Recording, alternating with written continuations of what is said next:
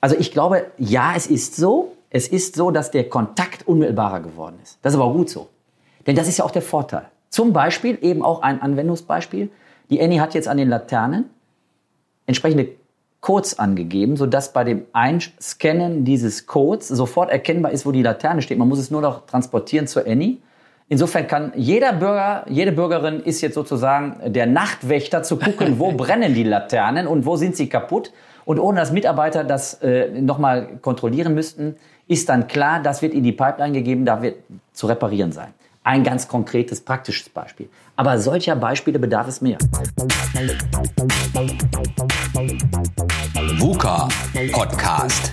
Der Generationentalk über die Welt von morgen. Mit Roland Donner und Noel Schäfer. Herzlich willkommen zu einer neuen Folge VUCA Podcast. Äh, heute mal wieder mit mir und nicht mit äh, dem Roland als Gesprächspartner, sondern heute mit Christoph Fleischhauer, Bürgermeister der Stadt Mörs. Ja, herzlich willkommen, lieber Christoph, hier im Podcast. Freut mich, dass du dir die Zeit genommen hast. Ähm, wir wollen heute mal über ein paar Themen sprechen, die äh, ja vielleicht auch das Rathaus als Institution einer Stadt angeht. Äh, wir haben in der letzten Folge äh, viele mutige und, und zu, fleißige Zuhörerinnen und Zuhörer werden sich erinnern, äh, schon über die Stadt in der Zukunft gesprochen, so ein paar Themen, smarte Beleuchtung, äh, wie, wie äh, digital kann eine Stadt sein, smarte äh, Straßen und solche Geschichten. Und heute das Ganze mal aus dem Blick einer, eines Bürgermeisters, vielleicht auch aus dem Blick einer Verwaltung, äh, einer Behörde. Und äh, darum soll es heute gehen. Schön, dass du da bist. Herzlich willkommen. Ja, herzlich willkommen. Sage Grüß, Noel. Ja, schön. Ähm, Erzähl uns doch mal ganz kurz, äh, wer bist du? Äh, kleiner, kleiner Background zu dir, äh, damit auch die Zuhörerinnen und Zuhörer wissen, wer denn heute hier Gesprächspartner im Podcast ist. Ja, Name ist Christoph Fleischschauer. Ich bin 55 Jahre alt, glücklich verheiratet mit meiner Frau Annegret. Gemeinsam haben wir zwei erwachsene Söhne, 27 und 21 Jahre alt, wohnen in Mörs-Utford und seit 2014 bin ich der Bürgermeister der Stadt Mörs. Und äh, meine Hobbys sind vielfältig, aber insbesondere treibe ich viel Sport in meiner Freizeit, fahre gerne Rad und Rennrad, auch dienstlich gerne Rad, äh, bin schwimmen, ja, Schwimmer gewesen, muss ich sagen. Ich bin jetzt kein Schwimmer mehr so aktiv, aber habe das so auf der Schwelle zum Hochleistungssport betrieben, so mit 14 Trainingseinheiten in der Woche. Und äh, tanze seit neuestem auch sehr gerne, natürlich auch gemeinsam mit meiner Frau. Also Sport als Aktiver und als Zuschauer, das sind so meine, meine Favorites. Ich bin äh, seit fast 25 Jahren im Kirchenvorstand der Kirchengemeinde St. Ida ehrenamtlich aktiv, bin noch im Lions Club. Das kommt allerdings etwas kurz, weil die Treffen immer montags sind und da haben wir oftmals politische Termine. Und auch jetzt zu Corona-Zeiten sind leider Treffen äh, nicht so ohne weiteres möglich. Und es gibt ganz viele andere Interessen, natürlich Politik, das Tagesgeschehen. Das sind so die Dinge, die mich natürlich bewegen und äh, ja und Familie natürlich auch. Wie gesagt, zwei erwachsene Söhne, die jetzt auf der Schwelle zum Erwachsenwerden oder schon erwachsen sind, stehen und deshalb auch der Blick in die Zukunft. Was wird mal mit denen wohl werden? Ja, wunderbar. Also hast du auch einen eigenen Antrieb, quasi die Stadt so gut hin zu hinterlassen, dass deine Kinder auch was davon haben. Das ist schon mal, schon mal schön. Also das unterstelle ich, glaube ich, jedem Politiker, der aktiv ist, dass er nicht nur für, für seinen kurzen äh, Verantwortungszeitraum die Perspektive aufsetzt, sondern eben immer in die Zukunft guckt. Ja, ich erinnere mich äh, an meine Schulzeit zurück. Da waren dann immer die genannten Berufe. Was möchtest du mal werden oder was fasziniert? Feuerwehrmann, Polizist oder ähm, ähm, Bürgermeister. wie war denn, wie bist du denn? Äh ja, dann, das war bei mir ganz anders. Es ist tatsächlich so, bis äh, in meinen Jugendlichen, äh, in meine Zeit als Jugendlicher hinein wollte ich immer äh, katholischer Geistlicher werden. Du ist das leider immer noch so, dass das Zölibat existiert. Und das war tatsächlich etwas, was mich dann, äh, als ich meine Frau kennenlernte, natürlich dazu veranlasst hat, das nochmal zu überdenken, diesen Berufswunsch. Und äh, ich bin dann, äh, also ich habe dann zwar katholische Theologie kurz studiert, parallel zu meinem Jurastudium und habe mich dann aber auf äh, Jura konzentriert. Also tatsächlich war mein, äh, mein Berufswunsch in der Grundschule und auch bis äh, in ein gewisses Alter hinein, ähm, ja, Pastor zu werden, Geistlicher zu werden. Okay, ja, sehr, sehr spannend. Jetzt, jetzt bist du ja nun mal als, äh, als Jurist im Grunde schon, schon mit einem sehr großen Know-how wahrscheinlich in den Beruf eingestiegen. Ähm, wie, wie war so die, die Vorbereitung äh, oder was ist, was ist so das, wo du als, als Bürgermeister jeden Tag drauf zurückgreifst? Wo ist so dein, dein Schatz? Ja, mein Schatz ist zu Hause, mit dem bin ich jetzt seit 29 Jahren verheiratet, aber mein, mein, äh, mein Talent, vielleicht würde ich das so sagen, nicht in der Tat darin oder das geförderte Talent durch das Studium, ich, ich sage das an anderer Stelle, ohne, ohne damit jetzt irgendwie äh, diejenigen, die es ohne das können. Ich frage mich immer, ich bin ja nun mal Jurist, wie man diesen Beruf ausüben kann, ohne Jurist zu sein. Weil im Grunde ist das Tagesgeschäft der Umgang mit Normen, Regelungen und Entscheidungen, die zu treffen sind unter Abwägung des Für und Widers der jeweiligen Entscheidungsoption. Und das ist etwas, das lernt man im Studium, dieses analytische Bewerten, Denken und Ausgleichen. Jetzt kann man natürlich sagen, ja, dann ist man ja so ein reiner Zahlenmensch, äh, beziehungsweise ein, ein rein analytisch denkender Mensch und da kommt so die Menschlichkeit zu kurz mit. Ja, das habe ich mir dann auch gedacht vor einigen Jahren und habe nochmal eine Mediationsausbildung gemacht, die eben nicht diese Nüchternheit des reinen ähm, Regelwerkes und die, der, der Anwendung des reinen Regelwerkes zum Gegenstand hat, sondern eben nochmal eine besondere Note mit hineinbringt, äh, als Mediator eben nicht eine Partei blindwütig zu vertreten. Ist vielleicht auch ganz interessant, wenn das ein Politiker sagt, aber sondern dass man tatsächlich als Mediator allparteilich ist. Und das sind so Perspektiven und auch äh, Werkzeuge, die ich in dieser Ausbildung gelernt habe, die mir jeden Tag hier wie ich vielfach zu Pass kommen und äh, mir die Arbeit in diesem Amt als Bürgermeister deutlich erleichtern. Okay, äh, ja, sehr spannend. Was sind denn so die, die klassischen Aufgabenfelder eines Bürgermeisters? Ja, so ganz klassisch, wenn man jetzt ein Buch darüber schreiben müsste, würde man wahrscheinlich sagen, die Dreigliedrigkeit des Amtes, zumindest hier in Nordrhein-Westfalen. Äh, das war bis 1999 etwas anders. Im Moment ist es so, dass der Bürgermeister einmal der Chef einer Verwaltung ist. Das war bis 1999 der Stadtdirektor, der also mhm. dafür sorgte, dass die äh, politischen Aufgabenstellungen, die sich aus dem Rat und den dortigen Entscheidungen ergeben haben, umgesetzt wurden, dass also sozusagen etwas salopp formuliert der Laden lief. Das war der Stadtdirektor. Das macht heute auch der Bürgermeister. Seit 1999 sind die Positionen des Stadtdirektors und Bürgermeisters zusammengelegt worden. Mhm. Und der Bürgermeister war und ist nach wie vor äh, dem Rat vorstehend, ist Vorsitzender des Rates, aber auch mit Stimme. Das einzige Mitglied des Rates, was unmittelbar von der Bevölkerung gewählt wird. Bei den anderen, die im Rat sitzen, den Mitgliedern hier im Mörs sind es 54. Die werden ja über die Wahlkreise unmittelbar vielleicht gewählt mhm. als Wahlkreiskandidaten, aber eben auch über die Listen. Aber der Bürgermeister wird eben seit 1999 unmittelbar gewählt. Und die dritte Aufgabe, das ist die, die vielleicht am ehesten so wahrgenommen wird, das sind repräsentative Pflichten. Dass man also zu Veranstaltungen geht und die Stadt repräsentiert, entweder wenn die Stadt selber Veranstaltungen ausrichtet oder dass man den Bürgermeister als Repräsentant der Stadt als eine Institution gerne selber einlädt und sagt, das wäre schön, wenn du uns mal die Wertschätzung zuteil werden lässt, indem du uns besuchst und vielleicht auch ein Grußwort sprichst. Ja, okay, ja, schön. Dann ist es auch mal einsortiert. Jetzt habe ich auch mal ein Verständnis dafür, äh, so wirklich die, die Rolle des Bürgermeisters in diesem Geflecht äh, der, der Stadtpolitik vielleicht auch, ne? Ich, ich darf vielleicht noch ergänzen, es ist tatsächlich so seit 1999. Im Grunde macht der Bürgermeister in Nordrhein-Westfalen zwei Jobs. Früher war es der Stadtdirektor und Bürgermeister. Da war es so, die Arbeit machte der Stadtdirektor. Ich will jetzt keinen da äh, jetzt herabsetzen, der früher auch Bürgermeister war. Aber insbesondere war dann eben der Vorsitz des Rates und die Repräsentation dem Bürgermeister vorbehalten. Diese Teilung ist aufgehoben. Im Grunde habe ich zwei Jobs. okay. Ähm, kannst du was dazu sagen? Also es gibt ja große Städte und auch viele Zuhörerinnen und Zuhörer kommen ja sicher auch äh, aus anderen Städten. In Köln beispielsweise Oberbürgermeister. Äh, was ist da nochmal eine Unterscheidung zu dir als normalem Bürgermeister von 108.000 Einwohnern, glaube ich, mittlerweile? Ja, in Mörs, äh, wir sind kreisangehörig. Und in Nordrhein-Westfalen ist das eben so ähm, reglementiert, dass Oberbürgermeister dort oder Oberbürgermeisterinnen, man denke an Köln, mhm. Kollegin Reker, dass diejenigen, die kreisunabhängig sind, Oberbürgermeisterinnen und Oberbürgermeister haben mhm. und diejenigen, die kreisangehörig sind, Bürgermeister. Die Tätigkeit unterscheidet sich aber nicht, es sei denn, dass man natürlich die Komplexität, die eine größere Kommune natürlich äh, hinsichtlich ihres Aufgabenkreises hat, noch hinzunimmt. Zum Beispiel ist es eben so, dass bei kreisangehörigen Städten die Polizei Verantwortlichkeit beim Landrat und beim Kreis liegt, mhm. während es eben bei kreisunabhängigen Städten, wie zum Beispiel jetzt unsere Nachbarstadt Duisburg oder Krefeld, da gibt es eben immer einen Polizeipräsidenten. Das ist dann noch kommunal geregelt, weil kein Kreis übergeordnet verantwortlich ist. Okay, was äh, speziell der Bürgermeister von Mörs, als Mörs noch kreisfrei war, welche äh, wesentlichen Aufgaben hatte er dann noch dazu im Vergleich zu heute? Das passt jetzt einfach gerade so gut. Weißt, weißt du da speziell jetzt? Äh also das ist jetzt so lange her. Man, man, muss sich mal vorstellen, ich bin 1965 geboren und wir sind äh, im Rahmen der kommunalen Neuordnung Anfang der 70er Jahre hat dieser, äh, dieser Wechsel stattgefunden. Da wäre ich jetzt ehrlich gesagt überfordert, das jetzt äh, nochmal historisch aufzubereiten.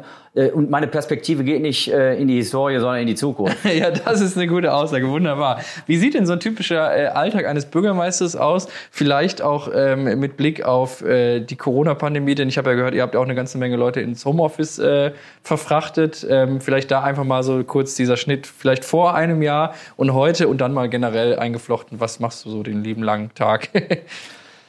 Also es gibt ganz unterschiedliche Arbeitstage, aber nat natürlich beginnt der, äh, der Tag erstmal damit, dass man ins Büro kommt. Es sei denn, man hat einen Außentermin, der zum Beispiel beim Städte- und Gemeindebund äh, Nordrhein-Westfalen in Düsseldorf stattfindet. Dann äh, setzt man sich natürlich auch ins Auto und, und fährt dorthin. Ansonsten beginne ich meinen Tag hier äh, im Büro und mit der Sichtung der E-Mails. Das fängt manchmal auch schon zu Hause an. Das ist ja nun auch Digitalität. Man ist als Bürgermeister auch ausgestattet mit modernen Medien und äh, guckt vielleicht schon bei der ersten Tasse Kaffee nicht nur in die Tageszeitung, sondern guckt eben auch in beide Tageszeitungen übrigens, die hier in Mörs noch erscheinen, äh, sondern guckt vielleicht auch schon mal die ersten Mails durch und äh, gibt da schon die ersten Hinweise, leitet die eine oder andere äh, Mail schon mit einem Hinweis äh, weiter, damit das im Haus bearbeitet werden kann, was da reinkommt.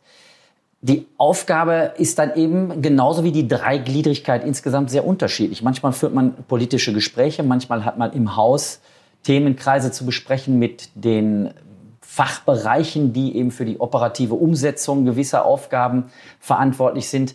Manchmal äh, hat man Termine, äh, Sitzungen jetzt zu Corona-Zeit natürlich deutlich weniger, weil man sehr viel in äh, Telefonkonferenzen oder in digitalen Konferenzen über das iPad, das iPhone äh, sich vernetzt viele Gespräche, viele repräsentative Aufgaben. Wir empfangen hier im Rathaus auch Schulklassen etc. Und ganz konkret für die Verwaltung, um jetzt dieses digitale Thema, was ich kann mir das gut vorstellen, natürlich jetzt die Zuhörerschaft eines solchen Podcasts besonders interessiert, wenn man äh, die Perspektive von TEDx, ja aktuelle Themen aufzugreifen und modern zu sein.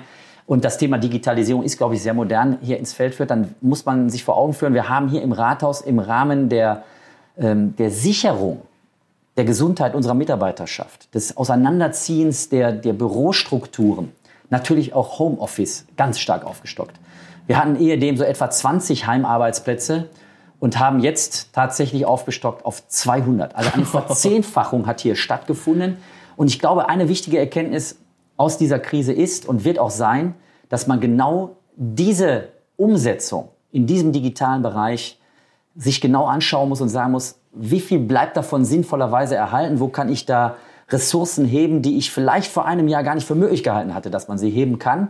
Vor allen Dingen auch in einer Zeit, in einer Geschwindigkeit, das will ich damit sagen, in einer Geschwindigkeit, die für eine Verwaltung außergewöhnlich war, innerhalb von Wochen diese Aufstockung so vorzunehmen, gemeinsam mit dem leistungsfähigen kommunalen Rechenzentrum. Das ist schon etwas, ähm, ich glaube, da werden wir das Augenmerk darauf richten, da wo Digitalisierung sinnvoll ist, da müssen wir sie schneller, und vielleicht besser aufstellen, als wir das in der Vergangenheit getan haben. Dazu gehört das Berufsleben, dazu gehören die Verwaltungen und dazu gehört insbesondere auch das Schulsystem.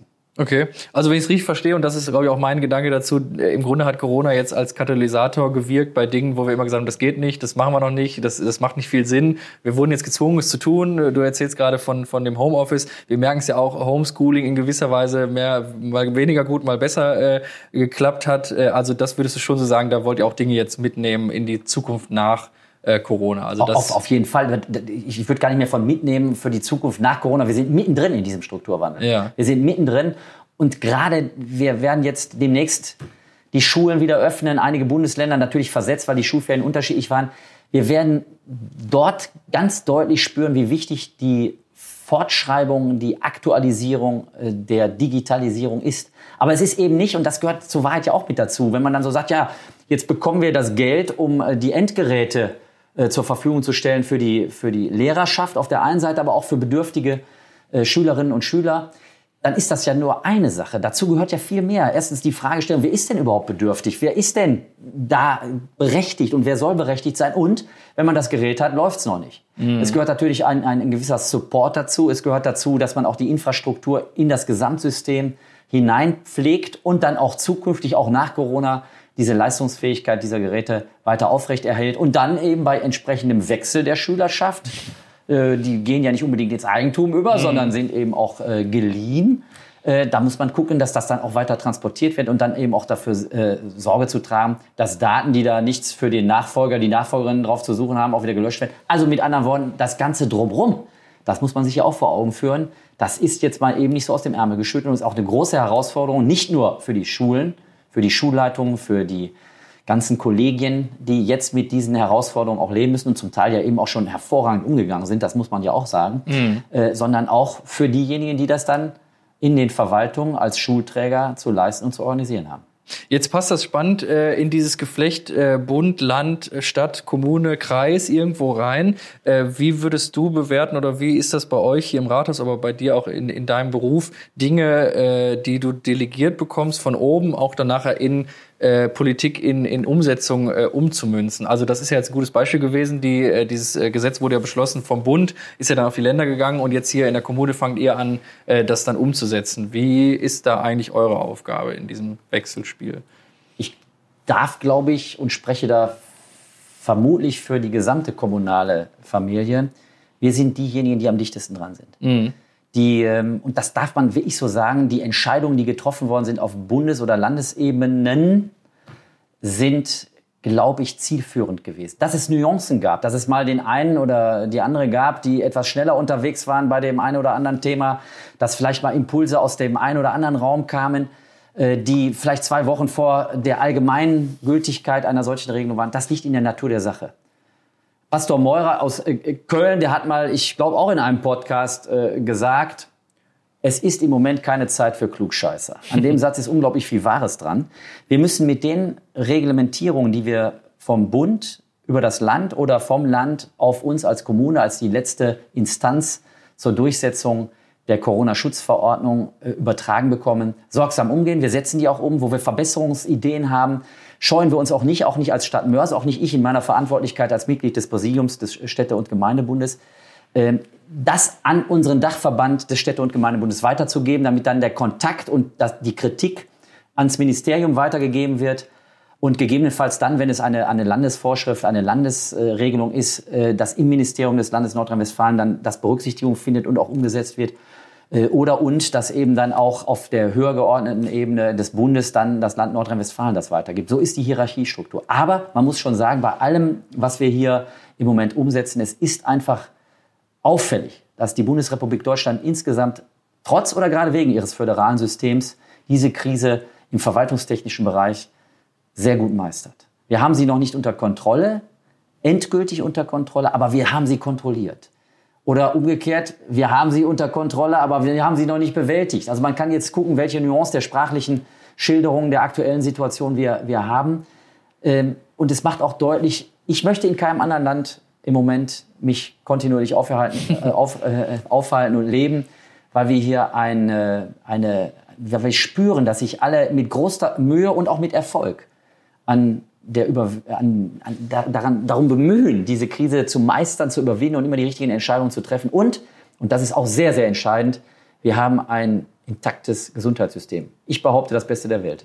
Ja, man sieht ja auch im internationalen Vergleich äh, genau die Bestätigung für das, was du gesagt hast. Ich glaube, Deutschland steht mit am besten da und wir können alle uns glücklich schätzen, hier äh, unter in diesen äh, Grenzen zu leben im Grunde. Jetzt hast du äh, einen spannenden Punkt nochmal genannt und äh, das hat mich jetzt auch äh, erstaunt. Also du hast ja doch auch eine sehr große gestalterische, ähm, ich nenne es jetzt mal Macht, nochmal gegenüber den höher geordneten Institutionen, äh, indem du oder ihr euch dann organisiert als Stadt, zum Beispiel im Städte- und Gemeindebund. Vielleicht kannst du unseren äh, Zuhörerinnen und Zuhörern nochmal kurz erläutern, äh, welche Rolle vielleicht nochmal solche ähm, Vereinigungen spielen, um die Interessen einer Stadt wieder nach oben ähm, zu kolportieren, weil man weiß ja, das wird alles irgendwo entschieden, eben in Landes- oder Bundesebenen, ähm, aber ihr als Stadt habt ja dann am Ende wieder die Umsetzung nah am Bürger äh, und müsst eventuell mal wieder was zurück in die, äh, also das Echo in die andere Richtung umleiten. Äh, wie macht ihr das, wie machst du das und wo ist dann da noch deine gestalterische äh, Tätigkeit? Du hast ja gerade kurz angerissen mit dem Digitalpakt, aber vielleicht das nochmal einzuordnen mit was Städte- und Gemeindebund, was gibt's da noch? Wie kommuniziert ihr wieder nach oben?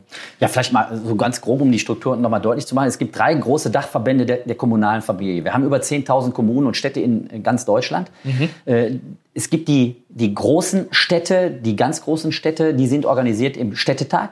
Das ist der Dachverband der großen Städte. Mhm. Es gibt den Städte- und Gemeindebund, in dem organisiert sind eben die Kommunen. Man muss die Mitgliedschaft beantragen. Das wird nach äh, der Beitrag dieser Mitgliedschaft äh, orientiert sich an der Einwohnerzahl. Und es gibt den Landkreistag. Das sind die Landkreise, die Kreise in der Republik, die sich eben auch unter einem Dachverband zusammengeschlossen haben. Die haben alle Untergruppen in den jeweiligen Ländern. Mhm. Und wir haben die Chance und äh, ich natürlich jetzt in Person auch noch mal vielleicht etwas mehr als andere, dass man als äh, Mitglied des Präsidiums des Städte- und Gemeindebundes Nordrhein-Westfalen und als ähm, jetzt, das hört sich jetzt vielleicht so ein bisschen elitär an, es gibt dort eine kleine Kommission, die sich zusammensetzt aus einem noch kleineren Kreis von Bürgermeisterinnen und Bürgermeistern, die, äh, das ist eine, eine, zwei gute Handvoll, die dort sitzen, gemeinsam mit dem Hauptgeschäftsführer und äh, den Geschäftsführern äh, des Städte- und Gemeindebundes. Die sind ähnlich einer Kommune organisiert, die nochmal so Kernentscheidungen vorbesprechen, um sie dann ins Präsidium zu geben. Dem gehöre ich auch an, weil ich der Leiter der AG für den Regierungsbezirk Düsseldorf des Städte- und Gemeindebundes auch als Bürgermeister hier aus Mörs bin. Da hat man die Chance, ganz konkret den Hörer in die Hand zu nehmen, wenn etwas unrund läuft oder wenn Fragen auftreten zur Kompetenz oder wenn man sagt, Menschenskind, jetzt müssen wir an der Stelle doch noch mal das eine oder andere verändern. Da wäre es doch gut, wenn man da noch mal äh, nachschraubt. Und das war in vielen Bereichen der Fall. Ich kann die gar nicht alle aufzählen. Mhm. Aber ein Thema, was, äh, was einen bewegt, war natürlich die Umsetzung dieser digitalen Fragestellungen auch.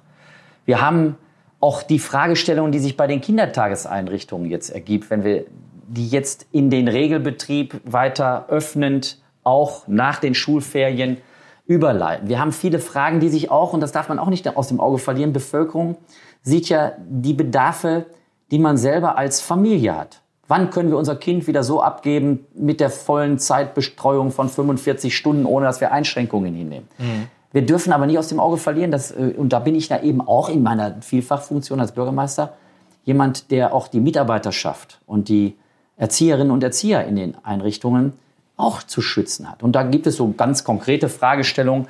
Das Land hat jetzt eben aufgelegt, dass man Pauschalbeträge für die Einrichtungen zur Unterstützung und Rekrutierung weiterer Mitarbeiterinnen und Mitarbeiter, die nicht den Erziehungs-, den Fachkräftestatus genießen, bekommt. Da wäre es zum Beispiel wünschenswert gewesen, und das haben wir, und das habe ich auch ganz konkret äh, angebracht beim Städte- und Gemeindebund, wenn wir eine Gesamtpauschalsumme gehabt hätten, die wir dann über die Einrichtungen, die ja völlig unterschiedlich gestaltet sind, manche haben eine Zweigruppigkeit, manche haben sechs Gruppen, dass die gleichsam die gleiche Summe abrufen können, nämlich mhm. 2500 Euro für fünf Monate. Das zeigt schon, eine sechsgruppige Einrichtung hat viel mehr Bedarf möglicherweise als eine zweigruppige. Aber das vielleicht in mehr Eigenverantwortlichkeit entscheiden zu können, das sind so, so ganz operativ pragmatische Vorschläge, die dann auch tatsächlich angebracht werden. Und manchmal kann man sie umsetzen und hat Erfolg damit, manchmal aber auch nicht, weil man darf es nicht vergessen, auch eine Landesregierung trifft Regelungen, die für alle Kommunen, egal wie mhm. groß sie sind, gelten müssen. Und da leuchtet einem ein, ob ich jetzt irgendwo ein kleines Dorf bin, eine kleine Gemeinde mit, mit 1200 Bürgerinnen und Bürgern oder ob ich eben Köln bin als Millionenstadt. Die Regel gilt für alle gleich. Ja, wunderbar. Also für uns wichtig äh, festzuhalten und zu wissen ist im Grunde, dass die Stadt durchaus in so einer Art Feedback-Schleife mit den obergeordneten Behörden äh, arbeitet. Also dass man nicht alles irgendwie äh, hinnehmen muss und, und dann, ne, also dass man da durchaus auch im Dialog ist. Das finde ich auch wichtig, denn manchmal äh, fragt man sich ja wirklich, äh, wie sieht es dann vorne bei der Umsetzung aus? Man hört ja dann Kritiken bei gewissen Gesetzen eben, wie sollen die Städte das jetzt bloß machen? Aber äh, dann beruhigt es mich und die Zuhörerinnen und Zuhörer sicher auch, dann zu wissen, dass da eben auch Dialoge äh, wieder äh, zurück stattfinden. Äh, das führt uns auch im Grunde gleich schon zu der nächsten Frage, die ich mir mitgebracht habe. Ähm, welche Rolle spielt eigentlich äh, die Stadt, das Rathaus für den Bürger? Welche Rolle ähm, ja, spielst du vielleicht auch in manchen äh, festgefahrenen Dingen, die irgendwelche Bürger haben? Du bist ja als Mediator gerade auch vom Berufswegen schon unterwegs, hast du gesagt. Ähm, vielleicht was ist denn so die, das, die klassische Anforderung eurer Bürger, äh, uns, ja, meiner Mitbürger im Grunde, an euch, an dich als Bürgermeister, an euch als Verwaltung, an das Rathaus als, als solches? Also ich klassischerweise, außer jetzt irgendwie Personalausweis beantragen, Reisepass verlängern, ähm, ja, aber das sind das Ummeldung. Ist tatsächlich genau, aber ich habe es jetzt so genau extra das, gesagt. Du darfst gerne das, ist das natürlich, aufnehmen. Das ist natürlich ein Kernthema. Aber wenn man vielleicht mal von diesen für die Bürgerinnen und Bürger immer unmittelbar spürbaren äh, mhm. Themen. Also natürlich Personalausweis. Weiß auch jeder. Ne? Wenn, ich ins, in, wenn ich ins Rathaus gehe, dann ist das meistens, ich muss mich ummelden oder ich muss Personal, manche beantragen einen Angelschein oder man will einen Parkausweis für die, äh, für die Anwohnerparkszone beantragen. Das sind so die alltäglichen Dinge. Wenn die nicht gemeint sind. Ich darf aber sagen, man sollte nicht unterschätzen, welches Anspruchsdenken berechtigterweise seitens der Bevölkerung an diese alltäglichen Dinge an ein Rathaus und seine Mitarbeiterschaft gestellt werden. Das ist schon ein zentrales Thema. Aber natürlich, und das ist, glaube ich, das, äh, was du jetzt ansprechen möchtest mit, äh, mit der Perspektive auch in die Zukunft. Man muss natürlich hier auch so ein bisschen, und nicht nur ein bisschen, sondern auch ganz viel perspektivisch in die Zukunft schauend Entscheidungen treffen, durch entsprechende Vorlagen für den Rat vielleicht auch Ideen entwickeln, die man dann umsetzen möchte, um eine Stadt perspektivisch für die Zukunft auszurichten. Also ich will das, ich darf das so für meine Person sagen. Ich richte mein Handeln nicht danach aus, wie lange eine Wahlperiode dauert. Das ist für manche Entscheidungen, die man trifft, äh, völlig uninteressant, weil der Zeitraum zu kurz ist. Sondern man muss gucken, wohin soll die Reise gehen für die nächsten Jahre und Jahrzehnte. Das ist für Stadtplaner zum Beispiel, wenn wir irgendwo ein Gebäude planen, wenn irgendwo eine städteplanerische Entwicklung stattfindet, dann ist ja oftmals so das Bedürfnis, ja mein Gott, warum dauert das denn so lange? Der Hintergrund ist einfach der, dass es hier in einer Planung einer Kommune, einer Stadt, gerade was Bauen anbetrifft, eine Entscheidung für Jahrzehnte sein wird. Und wenn man sich das bewusst macht, dann kann man vielleicht verstehen, dass der Prozess manchmal nicht nur Wochen oder Monate bis zum Entscheiden dauert, sondern manchmal auch Jahre. Und wenn man dann noch weiß, dass das eine Entscheidung ist, die oftmals Kommunen nicht alleine treffen können, bei großen Vorhaben etwa, wie zum Beispiel jetzt hier in Mörs, die, äh, der Bau des zentralen Verwaltungsgebäudes der Edeka Rhein-Ruhr oder auch des Berufsbildungscampus auf der Repelner Straße, der ja vom Kreis gebaut wird, dann sind das Vorhaben, die haben einen Vorlauf von vielen Jahren. Und der Hintergrund ist einfach der, man muss für die Zukunft planen. Also, wir sind hier auch Ideenschmiede für Neues und öffnen natürlich auch für die Bürgerschaft alles, was geht, soll hier bei uns Eingang finden. Ich persönlich sehe mich als Trichter sowohl der Kritik als auch aller Ideen der Bürgerschaft. Mhm. Und wir haben hier auch einen Mitarbeiter, die Stelle ist so beschrieben und bezeichnet als Ideen- und Beschwerdemanagement der Stadt Mörs. Und wir haben einen Ausschuss für Bürgeranträge, der ist in der Gemeindeordnung Nordrhein-Westfalen verankert, ein Unterausschuss des Rates der eben Anregungen, Anträge der Bürgerschaft aufgreift, sodass sich jeder auch einbringen kann, Ideen für die Zukunft zu schmieden. Und man soll aber nicht zu frustriert sein, wenn das manchmal etwas länger dauert. Das ist übrigens etwas, die Corona-Krise hat uns gezeigt, manches muss ja vielleicht auch gar nicht so lange dauern. Vielleicht ist das auch eine Erkenntnis, dass wir zukünftig Entscheidungen, die äh, vor Corona viele Monate gedauert haben, demnächst häufiger in Wochen treffen können. Ja, das wäre das wär wunderbar. Aber im Übrigen, der, der Ausschuss für Bürgeranträge ist einer meiner Lieblingsausschüsse. Als ich das erste Mal davon gehört habe, ich kannte den Petitionsausschuss und äh, weiß, dass gewisse Petitionen ja auch eine, äh, also, äh, eine, eine äh, Höhe erreichen müssen, bevor sie quasi im Parlament behandelt werden. Aber im Petitionsausschuss werden sie immer äh, behandelt. Das fand ich schon mal super cool. Und als ich dann gesehen habe, hier in Mörs, im Grunde, du kannst als Bürger alles äh, da reinhauen, selbst per E-Mail. Ihr macht das ja ganz unkompliziert, dann wird die E-Mail einfach dann behandelt. Also schon mal sehr niederschwellig, finde ich gut.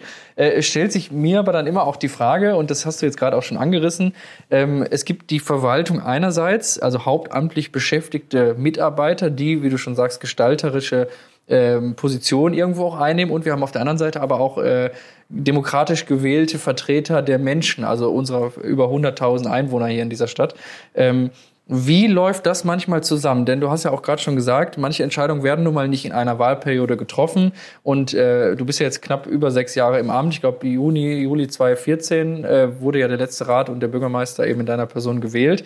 Ähm, da kann man natürlich in den sechs Jahren nicht unbedingt die großen äh, Würfe dieser Stadtplanung, Stadtgeschichte für die Zukunft fortschreiben. Also meine Frage konkret, wie ist da einerseits die Gestaltung von hauptamtlichen Verwaltungsmitarbeiterinnen und Mitarbeitern, aber auch äh, vom, vom Rat. Wie erlebst du das? In welchem äh, Wechselspiel sind diese beiden Pole? Vielleicht, ja, wie, wie ist das? Also vielleicht nochmal ganz formal, jetzt kommt so ein bisschen der Jurist durch. Man glaubt es ja nicht, aber ein Rat ist kein Parlament, wie etwa im Landtag oder im Bundestag, weil hier keine Gesetze, keine Legislative stattfindet, mhm. sondern lediglich Entscheidungen im Rahmen einer Ver Verwaltungsverantwortlichkeit getroffen werden. Also Satzungsinhalte im weitesten Sinne des Wortes. Mhm. Das ist jetzt äh, sehr strukturell gedacht. Man nimmt sich manchmal anders wahr als Ratsmitglied. Ich will mich da gar nicht von ausnehmen. Aber es ist tatsächlich ein Verwaltungsorgan. Also der Rat einer Stadt, einer Kommune ist ein Verwaltungsorgan. Die, das Zusammenspiel ist äh, insofern entscheidend, die meiste Macht, so habe ich das in meinem Jurastudium gelernt, hat immer der oder die Fraktionsvorsitzende der stärksten Fraktion im Rat. Jetzt ist das durch eine Aufstockung der Zahl von Fraktionen und von Parteien, die mittlerweile in den Räten sitzen, vielleicht etwas anders zu formulieren. Der oder diejenige, die ein Bündnis oder eine Koalition anführt, die die Mehrheit im Rat hat, sind diejenigen, die im Grunde die Kernentscheidungen treffen können. Mhm. Weil der Rat die wichtigen Entscheidungen als souverän, als gewählte Vertreter des Volkes, der Bürgerschaft einer Stadt repräsentiert. Aber eine Verwaltung hat die Möglichkeit, eigene Ideen, wie von mir gerade angesprochen, in Vorlagen, die dann zur Entscheidung in den Rat gebracht werden, zu entwickeln. Und umgekehrt haben, hat jedes einzelne Ratsmitglied und haben die einzelnen Fraktionen oder auch Einzelratsmitglieder eben die Chance, auch Ideen einzuspielen und zu sagen, liebe Verwaltung, wir stellen jetzt den Antrag oder stellen die Anfrage, hast du eigentlich schon mal daran gedacht, dieses, jenes oder welches zu tun? Oder der konkrete Antrag, über den dann im Rat abgestimmt wird, die Aufgabe, eine Verwaltung oder an den Bürgermeister etwas zu tun. Insofern ist das ein Zusammenspiel zwischen dem Rat und der Verwaltung, die dann das umsetzt oder eben schon aus eigenen Ideen heraus dem Rat vorlegt, damit sie es umsetzen darf.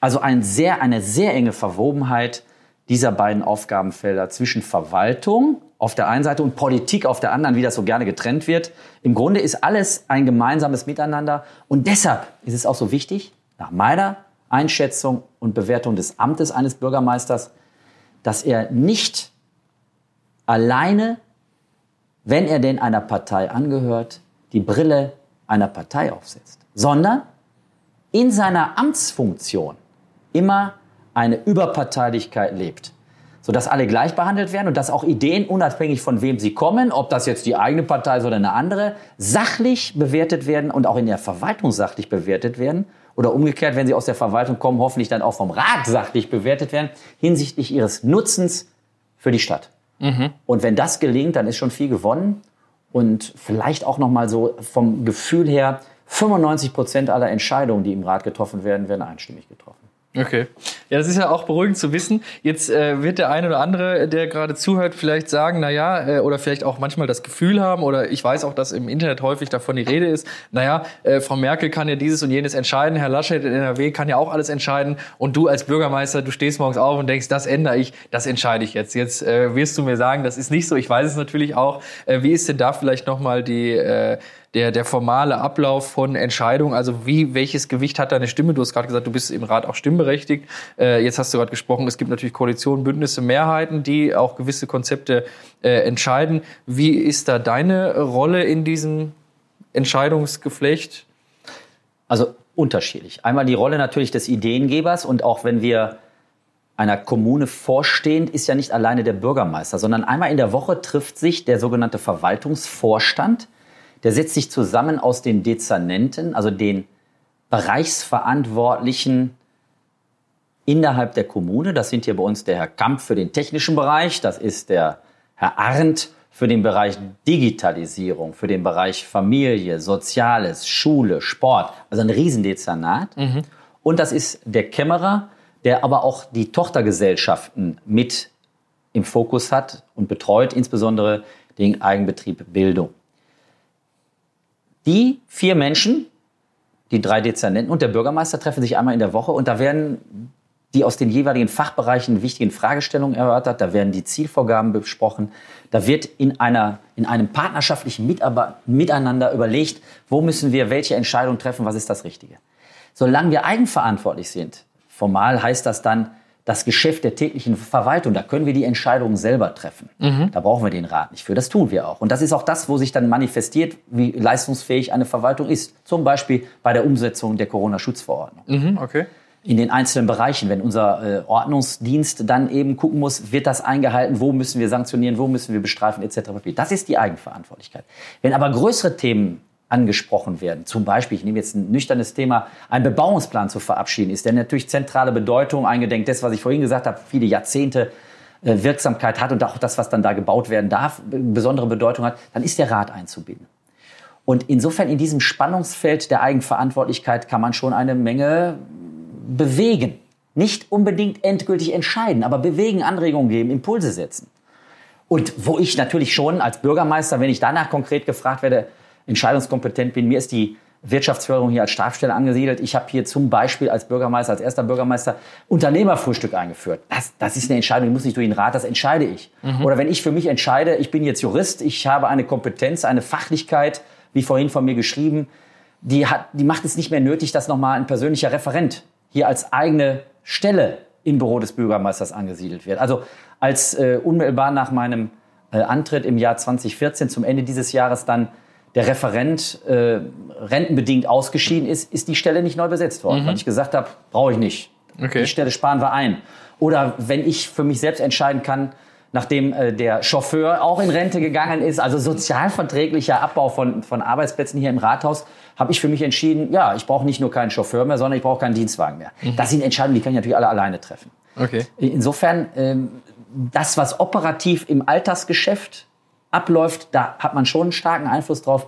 Die großen zentralen, die weichenstellenden Entscheidungen, insbesondere natürlich Haushaltsentscheidungen, Stellenbeschreibungen nicht, aber Stellenbesetzungen für die Planung eines kommenden Jahres, der Stellenplan ist Gegenstand des Haushaltsplanes, das sind die Entscheidungen, die natürlich der Rat oder die Fachausschüsse mit zu entscheiden haben und die da auch durch diese Gremien gehen. Das heißt aber auch ganz konkret, dass du natürlich dann nicht das letzte Wort hast und dass, äh, wenn du äh, eben jetzt eine Sache gerne so entschieden hättest, aber die Mehrheiten im Rat dann dagegen sind, dass dass du die Entscheidung akzeptieren musst als Bürgermeister formal. Ja, natürlich. Im Gegenteil. Manchmal ist das ja so, ich muss ja Entscheidungen, wo ich im Rat dagegen gestimmt habe, die muss ich trotzdem in der Öffentlichkeit vertreten.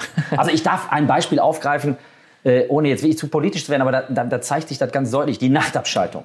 Was habe ich mir angehört, als ich 2014 Bürgermeister geworden bin? Und dann ist dieser Antrag im Rat gestellt worden, die Nachtabschaltung abzuschaffen. Da habe ich dafür gestimmt, dass es abgeschafft wird. Also, dass wir wieder Licht haben nachts, um mhm. jetzt dieses Hin und Her des, der, der, doppelten Verneinung aufzuheben. Ich war dafür und immer dafür, nachts muss die Beleuchtung kontinuierlich anbleiben.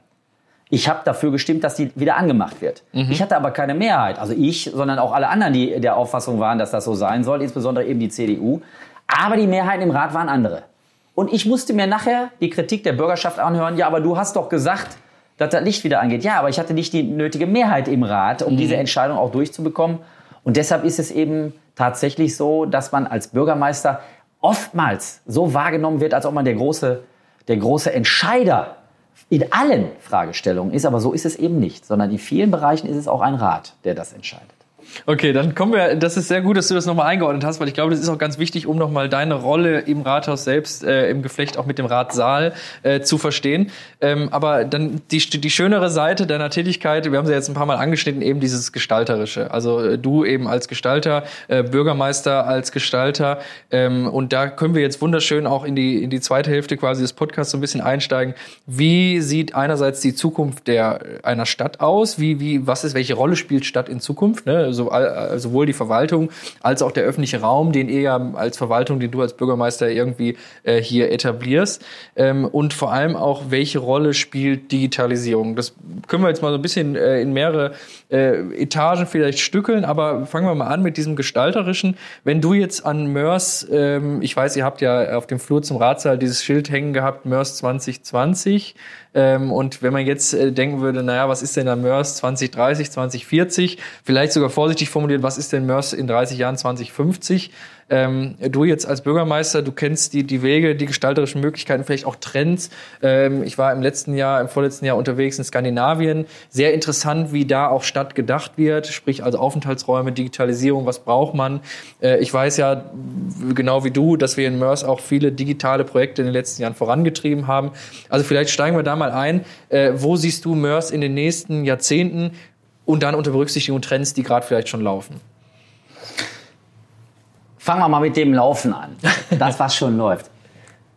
Und das ist ja trendsetzend gewesen, als das vor fünf Jahren begonnen hat. Wir haben hier in Mörs unter dem damaligen Leiter der Stelle Digitalisierung, der ist es jetzt nicht mehr, der ist jetzt zum Dezernenten geworden. Insofern äh, eine Optimierung vielleicht der, der Einflussmöglichkeiten noch, haben wir den Hackday hier in Mörs ins Leben gerufen. Gemeinsam mit der Bertelsmann Stiftung finanziell und wirtschaftlich unterstützt. Ein Riesenerfolg. Bemerkenswert hier am Niederrhein. Daraus und damit erwachsen auch Code for Niederrhein, die hier genau diese Ideen verbunden mit Open Data Projekten hier an den Start bringen. Wo ist Digitalisierung nutzbringend für eine Gesellschaft? Ich hatte vorhin schon die drei Bereiche, die ich ganz zentral sehe, angesprochen.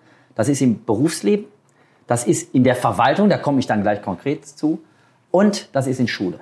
So, und in der Verwaltung heißt das eben ganz konkret, welche Flächen brauchen wir zukünftig noch, um die Arbeit einer funktionierenden Verwaltung aufrechtzuerhalten? Hat Digitalisierung mit der Möglichkeit, Heimarbeit anzubieten, nicht die Chance, Kosten und Flächen zu reduzieren oder Kosten und Flächen, die wir jetzt im Moment noch brauchen, anderweitig einzusetzen, da wo es vielleicht nötiger ist, um nicht Bereiche auszugliedern aus einem Rathaus, sondern zentraler zu gestalten. Das ist eine, eine ganz große Chance. Ich glaube, das wird sich in der gesamten, nicht nur in der kommunalen Bewertung und der Verwaltungsbewertung äh, zeigen, dass diese, diese Heimarbeit für beide Seiten von großem Nutzen sein kann.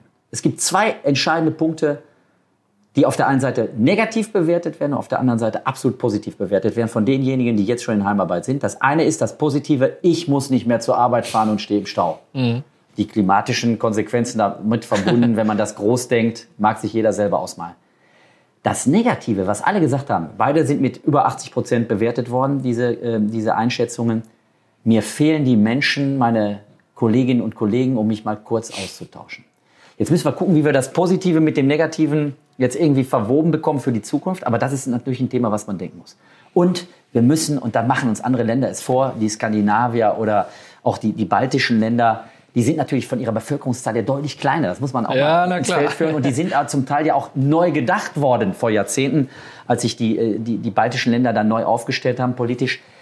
Die sind schnell in all dem, was sie tun. Die haben eine, eine Digitalisierung da, wo sie nutzbringend ist. Da kann man eben den von mir gerade angesprochenen Angelschein etc. pp. Also, dass wir diese, diese niederschwelligen Dienstleistungen, dass wir die alle in eine Digitalisierung packen, das ist wichtig. Warum funktioniert das in Deutschland nicht, kann man jetzt ja fragen. Das liegt nicht an der Kommune, ich will das ganz klar sagen.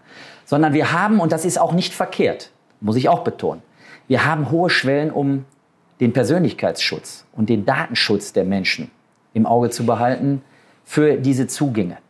Ich glaube aber, dass sich das aufbricht, dass wir hier vielleicht an der Stelle ein, ein Schutzmechanismen zum Teil aufgebaut haben, die man mit modernen Mitteln berücksichtigen kann, ohne sie auszuhebeln, aber darum wird es gehen, einfache Wege des Zugangs zu finden und damit den Menschen den Gang zur Behörde, den klassischen, äh, zu erleichtern, beziehungsweise den ganz überflüssig werden zu lassen. Das glaube ich, dass so eine, so eine Kommunikationswege in vielen Bereichen wichtig sind. Es wird aber immer Bereiche geben, wo es unabkömmlich ist, dass Menschen miteinander sprechen. Ich spreche jetzt hier als, als große äh, kreisangehörige Stadt, haben wir eine eigene Ausländerbehörde, ein eigenes Jugendamt. Das sind Bereiche, da wird man von Mensch zu Mensch weiter miteinander kommunizieren und arbeiten müssen. Und das ist auch gut so. Und die datentechnische Entwicklung, wir müssen gucken, dass wir die Daten, so Mörs macht es ja, zur Verfügung stellen. Natürlich wird dann auch mal das eine oder andere Schmankerl mit dabei sein, ne, dass man dann weiß, wo ist denn gerade äh, die äh, aufschreibende Kraft, die die Knöllchen verteilt unterwegs und wo kann ich heute unbedenklich parken, weil ähm, äh, die Logarithmen zeigen, heute wird da keiner testen. Das werden wir hinnehmen müssen. Aber im Großen und Ganzen sind es eben Entwicklungen, die sich zeigen, dass wir das Nutzbringen in vielen, vielen Bereichen einsetzen können. Und da müssen wir ran. Und das müssen wir mit aller Energie weiterverfolgen. Und da bin ich aber auch optimistisch, dass auch gerade Mörs das schaffen wird. Wir haben hier mit LoRaWAN ein, eine Systematik entwickelt, also dem schnellen Transfer von Daten. Das ist so eine Idee, äh, die, die man weiterverfolgen muss. Was ist das? Das sind die Dinge, wenn im Bettenkamp am die Wassertemperatur sinkt, kann man die mit einem, mit einem Messstab messen und kann die transportieren über die Daten und ich weiß zeitgenau, wie hoch ist die Wassertemperatur. Das ist jetzt ein kleines Beispiel. Ich kann das aber auch an Müllbehältern festmachen, wie voll ist dieser Müllbehälter. Muss ich da jetzt schon einen Mitarbeiter hinschicken zum Leeren oder ist das bei den weniger frequentierten auch nur in Rhythmen von, von drei, vier oder fünf Wochen nötig?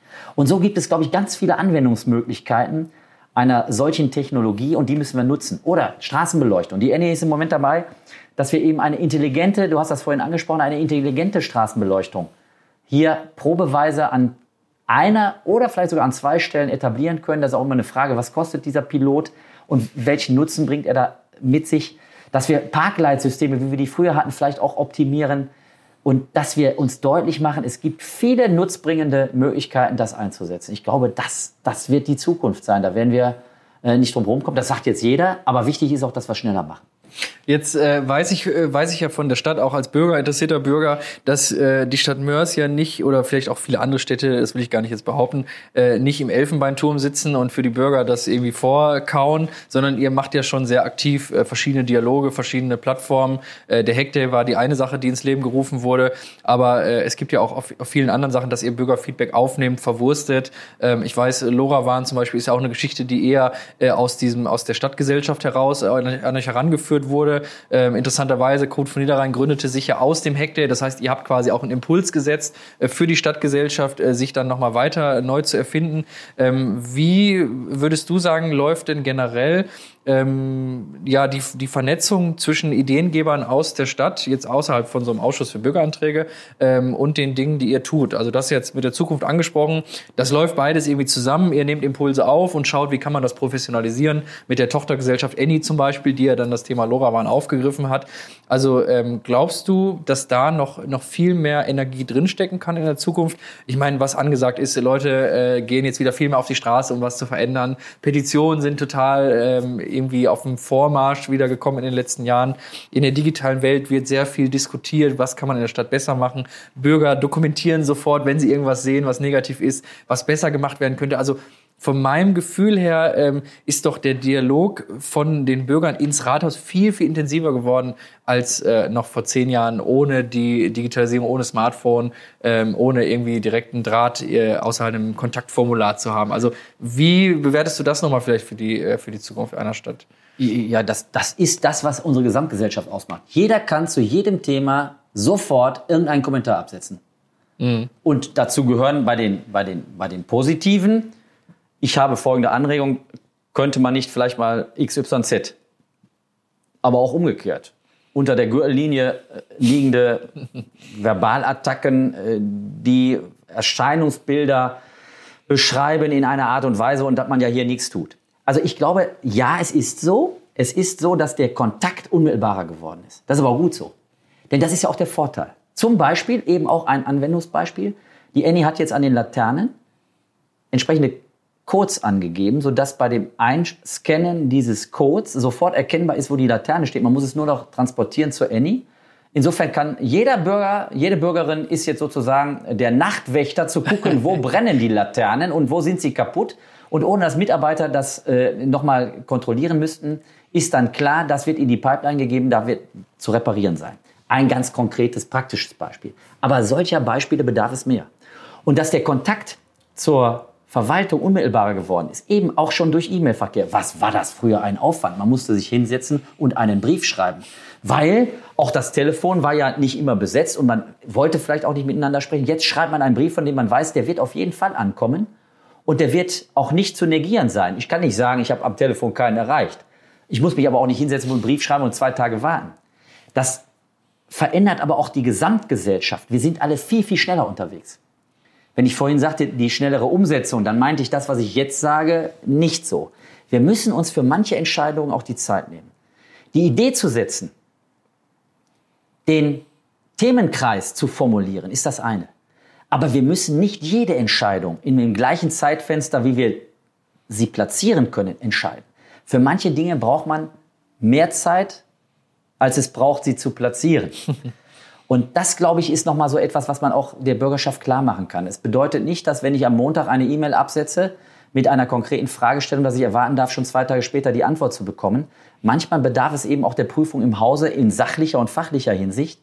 Und dass es dann vielleicht auch 14 Tage, drei Wochen dauert oder vier Wochen oder vielleicht sogar wegen ganz große, komplexe Fragen, die man in einem Satz zwar formulieren kann, die man aber auf vielen Seiten beantworten muss und auch die Entscheidung treffen muss, dass das etwas länger dauert. Also so dieses Miteinander, ich begrüße das hier, weil es eben das ist, was Politik ja auch möchte, nämlich die Partizipation zu fördern. Wir dürfen uns aber nicht der Illusion hingeben, dass Partizipation bedeutet, dass jetzt die Bürger originär entscheiden. Nach wie vor ist der Rat und sind die gewählten Mitglieder die Entscheider. Äh, das ist nun mal so in einer äh, Demokratie, die auf Delegierte setzt. Äh, wir sind nicht in der Schweiz, wo sich 7000 Bürgerinnen und Bürger auf dem Marktplatz treffen und dann wird die Hand gehoben.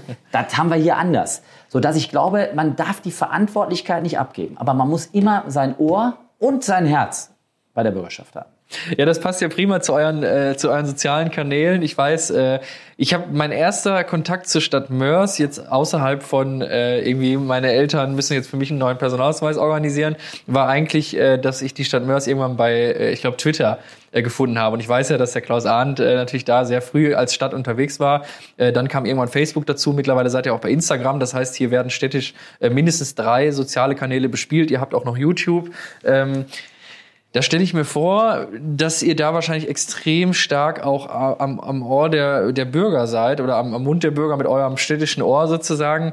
Ähm, Gibt es ganz konkret Dinge, wo du sagst, da landen manchmal jetzt äh, im Vergleich zu früher auf meinem Schreibtisch Anliegen von Bürgern, die beispielsweise jetzt reagiert haben über einen sozialen äh, Kanal, ähm, vielleicht auch über die Dinge, die ihr da äh, nach draußen tragt. Also ihr vermarktet ja im Grunde auch so ein bisschen äh, einerseits die, die Stadt als lebenswerte Stadt, aber andererseits auch so ein bisschen Bürgerservice online, sprich, wir haben gerade eine neue Ausstellung oder habt ihr schon das gesehen oder jenes oder die Stadt bietet euch solches. Ähm, wie ist da vielleicht nochmal äh, die, die Veränderung zwischen früher und heute und was liegt vielleicht eben, wie ich gerade gefragt habe, heute bei dir auf dem Tisch, was vielleicht damals gar nicht passiert wäre ohne Social Media?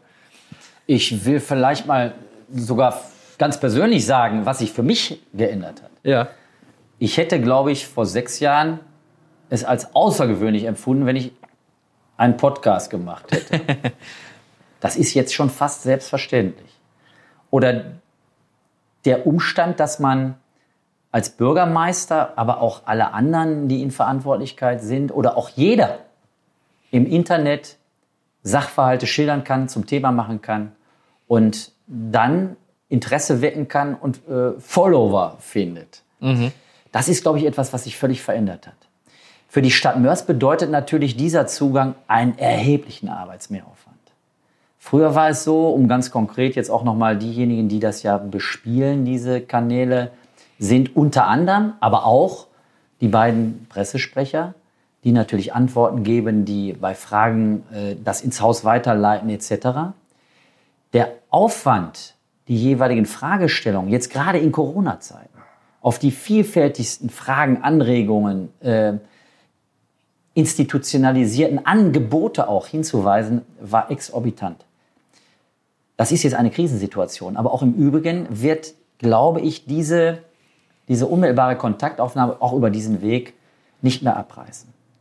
Bietet aber auch eine Chance, weil wir als Stadt eben auch die Möglichkeit haben, selber die Themen zu setzen und zu transportieren, die wir für diejenigen halten, die übertragens- und berichtenswert sind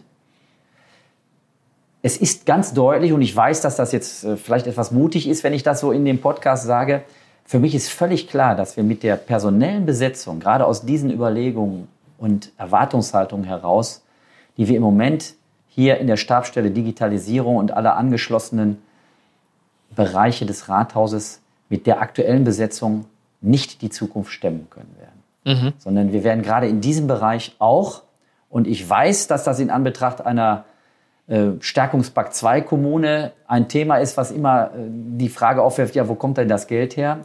Das werden wir prüfen müssen, aber es ist unabdingbar, dass wir in diesem Bereich Personal aufstocken. Ich hatte das vorhin schon mal angesprochen, schon alleine die Notwendigkeit als Schulträger Support für die jeweiligen technischen Einrichtungen an den Schulen bereitzustellen. Auch hier im Rathaus beabsichtigen wir ja den papierlosen Rat, das heißt also auch ohne Akten und ohne Papier Sitzungen durchzuführen, sondern alle mit den Endgeräten auszustatten, beziehungsweise Take Your Own Device zu praktizieren, je nachdem, wo was praktikabel ist. Das führt natürlich dazu, dass da auch im Hintergrund rein operativ viel mehr Man- and Women Power erforderlich ist.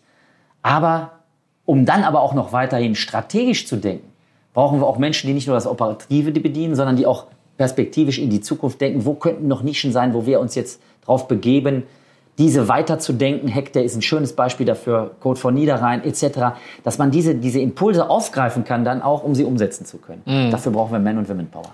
Ja, das ist ja, das leitet mich auch gleich äh, zu, zur nächsten Frage. Also E-Government äh, spielt ja da so ein bisschen ein. Du hast ja jetzt schon uns einen kleinen Einblick, Ausblick gegeben, äh, die Zukunft der Verwaltung, der Bürgerverwaltung, Interaktion.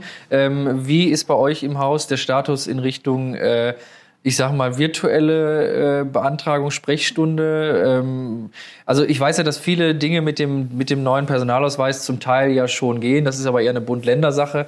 Äh, was sind so eure Pläne? Gibt es da Pläne im Rathaus schon durchaus noch mehr umzusetzen? Also man kann ja beispielsweise die Wartezeiten, äh, kann man sich ja irgendwie aufs Handy äh, packen. Man kann online Termin reservieren. Aber unabhängig davon nochmal hier reinkommen zu müssen, welche Verwaltungsgänge werden wir denn in den nächsten Jahren vielleicht gar nicht mehr hier im Rathaus machen müssen als Bürger. Gibt es da Dinge bei euch? Also machen müssen wir die, die Prozesse schon hier ja. im Rathaus, aber ohne dass man hier erscheinen muss.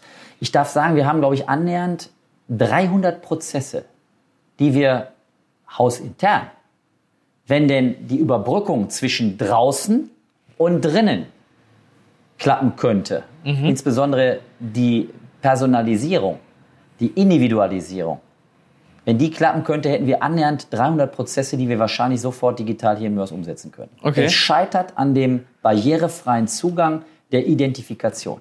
Mhm. Heißt im Klartext, es gibt einen Apparat, wo ich meinen Personalausweis drauflege, um mich zu identifizieren. Und dieses Gerät ist in der Bedienung so aufwendig, dass einer, der was von versteht, mir mal gesagt hat, da habe ich einen halben Tag für gebraucht. Ja, okay. Das ist das Problem. Es ist nicht, dass, dass wir das im Rathaus nicht prozessual abarbeiten könnten digital, das wird nicht für alle Prozesse, die hier stattfinden. Wenn ich jetzt sage, 300 hört sich das viel an, ist es auch. Im Vergleich zu anderen Kommunen äh, ist das viel. Aber wir haben das Problem, dass der entsprechende Zugang nicht stattfindet.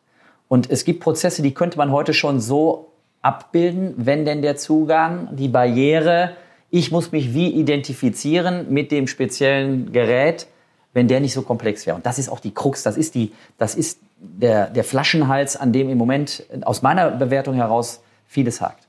Dann kann ich dich beruhigen. Zumindest habe ich vor, vor einigen Wochen gelesen, dass die Bundesdruckerei gemeinsam mit dem äh, Bundesamt für Sicherheit in der Informationstechnik an einem Standard für Android und Apple arbeitet. Das heißt also, die Bürger haben ihren Ausweis auf ihrem Smartphone und können dann hoffentlich über eine MERS-App, in welcher gearteten Form auch immer, sich quasi per Fingerabdruck oder was auch immer äh, euch gegenüber als Verwaltung identifizieren und dann vielleicht auch äh, eine Verlängerung, Ummeldung äh, über Smartphone beantragen. Und da glaube ich, da ist Corona dran schuld. Da reden wir nämlich schon seit Jahren von, dass okay. das kommt. Ja. Und wenn man jetzt sieht, auch äh, mit welchem logistischen Aufwand, aber mit welcher Leistungsfähigkeit auch die Corona-App, ich meine, das ist, ein, das ist ein Ding, das gilt für die gesamte Republik, wird ja jetzt auch noch auf andere Länder äh, wahrscheinlich transformiert werden können. In welchem Zeitfenster das realisiert werden konnte, das ist so ein gutes Beispiel dafür. Aber auch da war natürlich Datenschutz und wie kriege ich das hin, haben wir geschafft. Mhm. Wenn wir das in vielen anderen Bereichen auch hinbekommen, dann sind wir auf einem guten Weg. Ja, das denke ich auch. Jetzt äh, eine, eine vorletzte Frage, wir nähern uns so langsam dem Ende, äh, die mich auch brennend interessiert, denn ich nehme doch als Bürger manchmal wahr, dass äh, Städte so ein bisschen auch im Wettbewerb miteinander stehen. Ne? Und die Stadt Mörs jetzt mit äh, als Großstadt äh, ja formal gesehen ja mit Sicherheit auch im Wettbewerb steht. Wie siehst du denn ähm, die Beziehung zwischen Städten und ich weiß ja, wir als Niederrheiner sind ja irgendwie äh, unter uns Städten ja auch positiv miteinander gestimmt, aber äh, schauen wir mal weiter. Äh, ich weiß, viele meiner Freunde und Bekannten sind nach dem Abitur dann eher nach Köln, äh, nach Berlin, in die Großstädte gegangen. Ähm, wie siehst du denn die, ähm, ja, die Beziehung zwischen Städten, zwischen Verwaltungen, zwischen Bürgermeistern, äh, zwischen dem, was ihr hier jeden lieben langen Tag so für die Bürger tut? In der Zukunft? Rückt ihr da näher zusammen oder gilt es da wieder eher, äh, dass jeder auch seine Bürger äh, beibehält? Denn damit hängen ja auch sicher äh, Gelder zusammen und Entscheidungskräfte zusammen. Also Dinge, die zusammengelegt werden, ist ja vielleicht auch nie so wirklich schön für eine Stadt. Es gibt ja überall Vor- und Nachteile. Wie würdest du jetzt sagen, wenn wir nochmal 10, 20 Jahre weiter sind, ähm, welche Rolle spielt das da mit den Städten untereinander? Ich glaube, das muss man unterscheiden. Nachvollziehbar, absolut menschlich nachvollziehbar ist das jeder, der Verantwortung für eine Stadt trägt, ich sage jetzt mal den Bürgermeisterin, Bürgermeister oder die Räte einer Kommune, natürlich ihre Stadt optimal aufstellen wollen. Das ist auch legitim, das ist auch gut so. Mhm. Wir hier in Mörs haben viele sehr ausgeprägte und sehr, sehr gute infrastrukturelle Begleitumstände. Ich sage das mal so. Ja wenn man sich nur mal vor Augen führt, man, man, man vergisst immer so das Positive, was eine Stadt hat. Erstens haben wir, und das ist ganz wichtig in Corona-Zeiten nochmal zu betonen, wir haben zwei leistungsfähige Krankenhäuser hier in Mörs. Das St. Joseph Krankenhaus, das Bethanien Krankenhaus, jetzt insbesondere in der Corona-Krise das Bethanien Krankenhaus mit seiner pneumologischen Abteilung. Ein, ein, ein, wir können glücklich sein, dass wir es hier in Mörs haben. Wir haben eine Schulformvielfalt, die selbst für eine Stadt mit 100.000 Einwohnern außergewöhnlich ist. Wir bilden nahezu jede Schulform ab und haben damit ein großes Angebot für die Bevölkerung, hier die Kinder auf die Schule zu schicken, auf die Schulform zu schicken, wie man es gerne hätte. Mhm. Wir haben trotz aller noch nicht ausreichenden Platzangebote im Betreuungsbereich für Kinder unter drei und über drei ein großes Angebot. Es gibt Städte, die haben deutlich größere Defizite als wir. Auch da darf ich noch mal sagen, da werden Gesetze gemacht, die wir als Kommune umsetzen müssen. Wir hinken natürlich rechtlichen Ansprüchen dann immer hinterher, weil wir ja die Infrastruktur dann erst dafür schaffen müssen. Auf gut Deutsch, wir müssen Kindergärten bauen.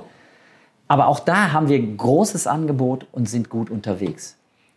Und wir haben, glaube ich, das zeichnet Mörs ganz besonders aus, wir haben hier besondere Menschen wohnen, die letztendlich weltoffen sind und die tolerant sind, die der Kunst zugeneigt sind und eine große Sensibilität und ein großes zwischenmenschliches Gespür haben.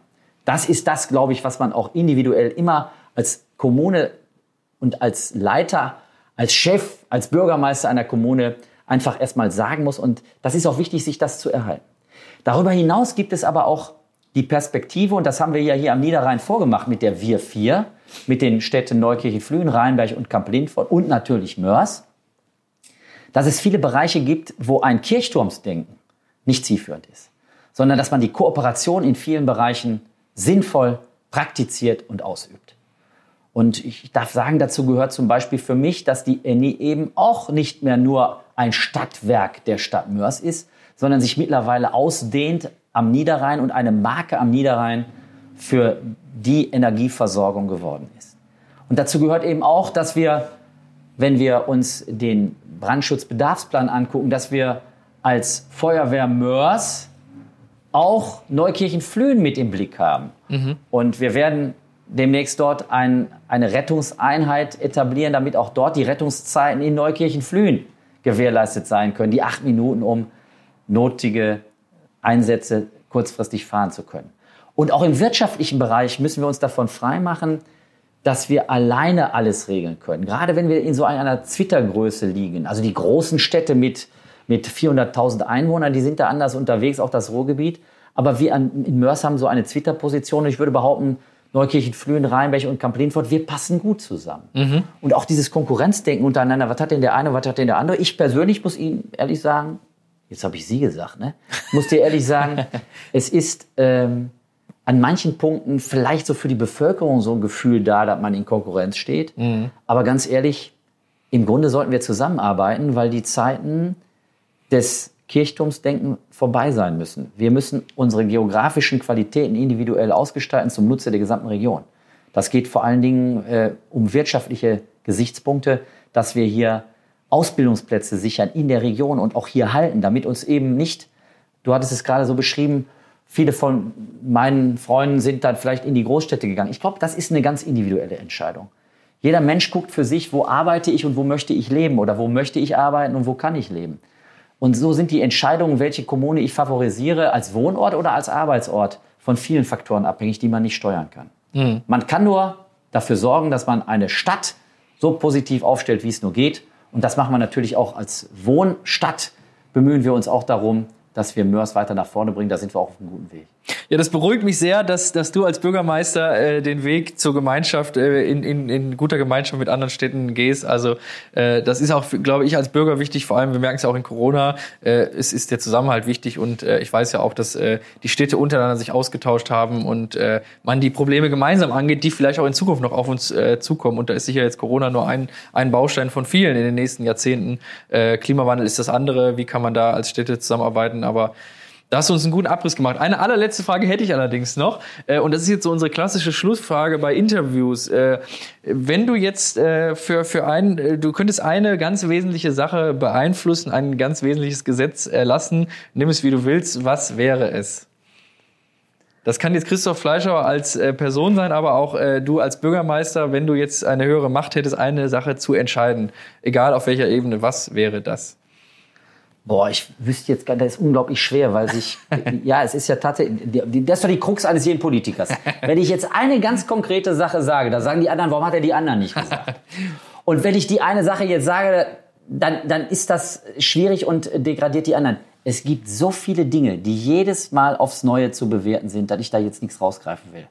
Ich, ich will vielleicht erklären, warum ich jetzt keine Antwort gebe.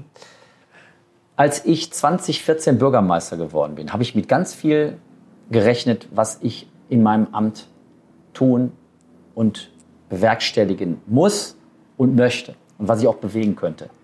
Fakt ist gewesen, dass die Situation 2015, 16, 17 mit den vielen Geflüchteten zentral Aufgaben meinerseits in den Hintergrund hat treten lassen und das alles überschattende Thema damals war. Und jetzt haben wir im Jahr 2020 wieder ein Thema, Corona. Was deutlich macht, ich kann viel planen, ich kann viel sagen, das wäre doch was, das wäre doch unglaublich. Es ist einfach so, man ist in dieser Position immer jemand, der Krisen zu managen hat. Im Kleinen wie im Großen.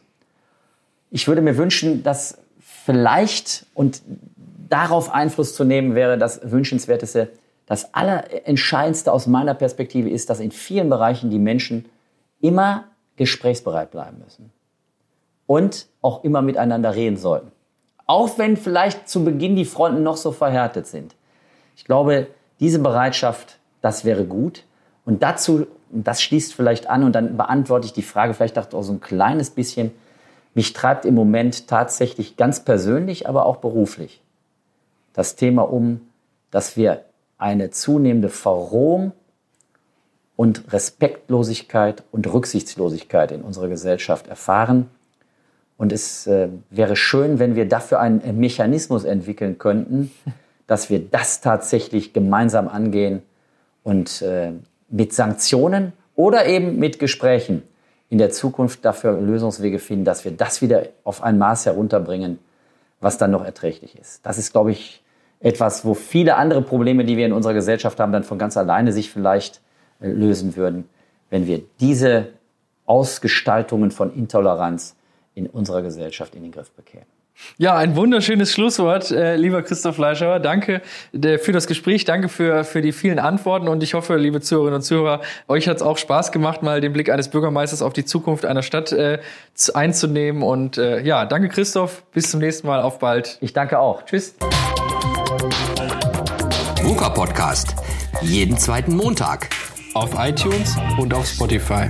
Und wenn ihr nicht so lange warten wollt, dann findet ihr weitere Informationen und Neuigkeiten auf vuca-podcast.de.